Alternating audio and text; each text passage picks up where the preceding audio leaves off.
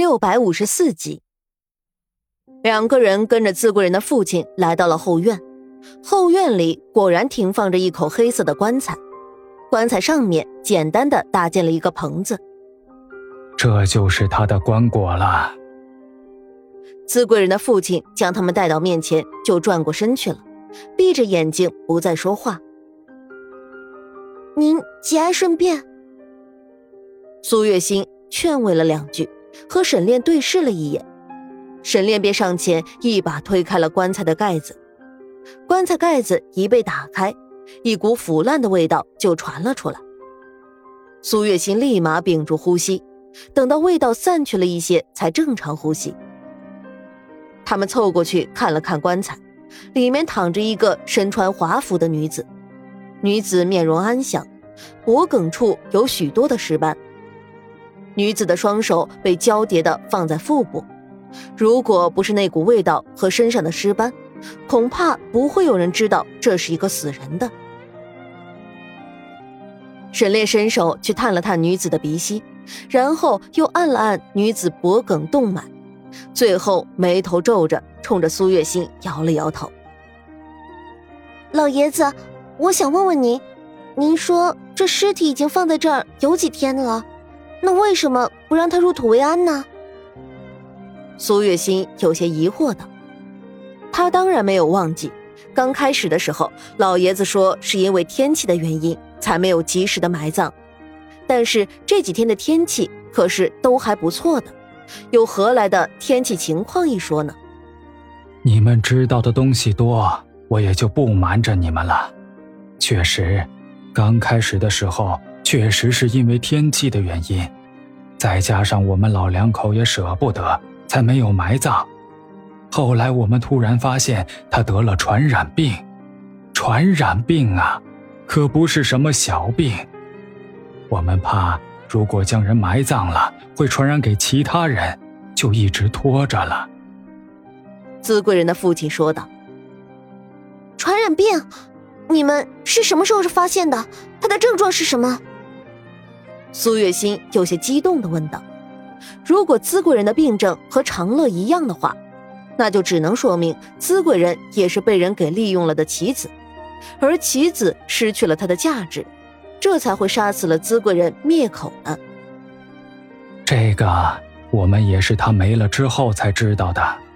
刚开始他回来的时候，我们老两口都很高兴，本来以为自己这一辈子都会见不到女儿了。”没有想到还能见到，只是回来了之后，他却一直都不和我们接触，就连他母亲想要碰他一下都不可以。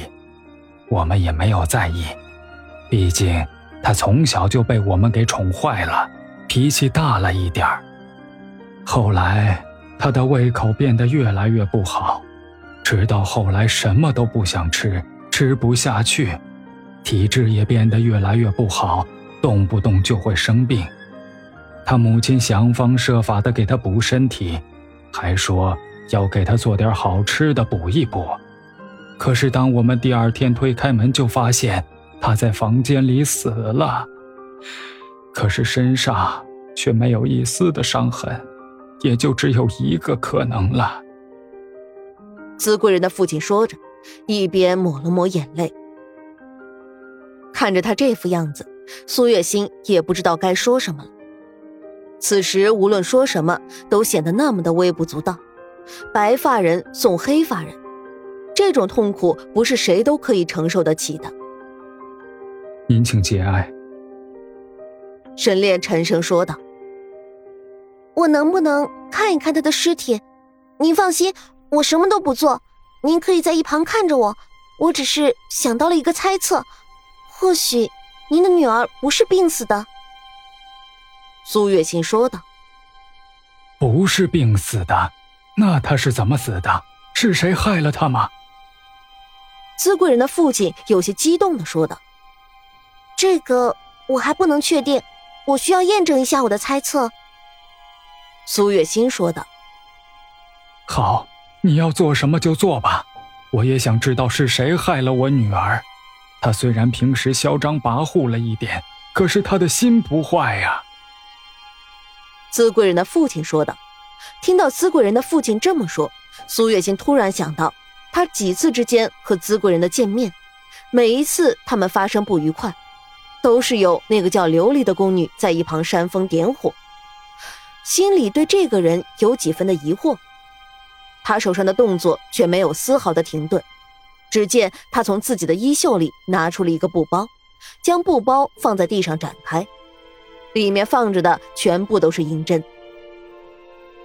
每一根银针都闪烁着冷冷的光辉，苏月心动作熟练地划过每一根银针，最后挑选出了一根极为纤细的银针，拿出银针走到棺材旁，看向里面的资贵人，在心里默念了一句“得罪了”，便动手将手里的银针插入了资贵人的手腕处。过了一会儿，他将银针拔出来，只见银针的前端微微的变了颜色。有些灰色，有毒，他是因为中毒死的，不是病死的。苏月心说道：“这这就能看出来了。”资贵人的父亲有些惊讶的看着那根小小的银针，这银针可以试毒，如果是活人的话，银针的前端会变成黑色，只不过资贵人已经死了。他身体里的血液没有办法流通，所以体内的毒会跟着血液一起消散一些，所以银针才会变成灰色的。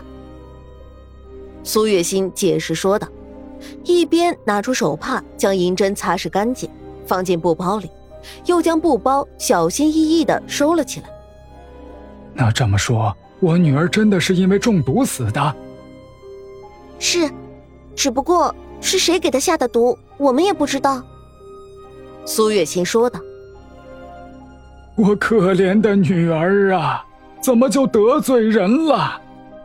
你们一定要查出是谁呀！我老头子求求你们了。”资贵人的父亲说道：“老爷子，这个您请放心，哪怕是为了我们的女儿，这件事情我们一定会调查下去的。”苏月心赶忙点头说道。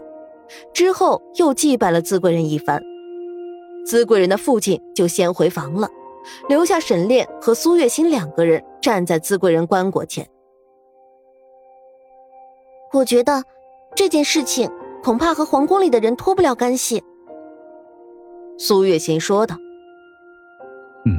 确实，能够接近一个备受宠爱的贵人，然后又搞出了这么一出戏，可见那个人是个用毒高手。”不仅如此，心机也很深沉，只是不知道他究竟是谁，想做什么，为什么要做这一切？究竟是冲着我来的，还是？沈炼说道：“不太像是冲着你来的。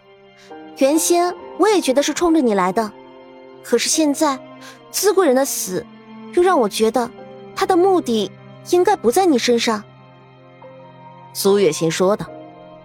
不管他是谁，现在敌在暗，我在明，我们不好做什么，只能走一步看一步了。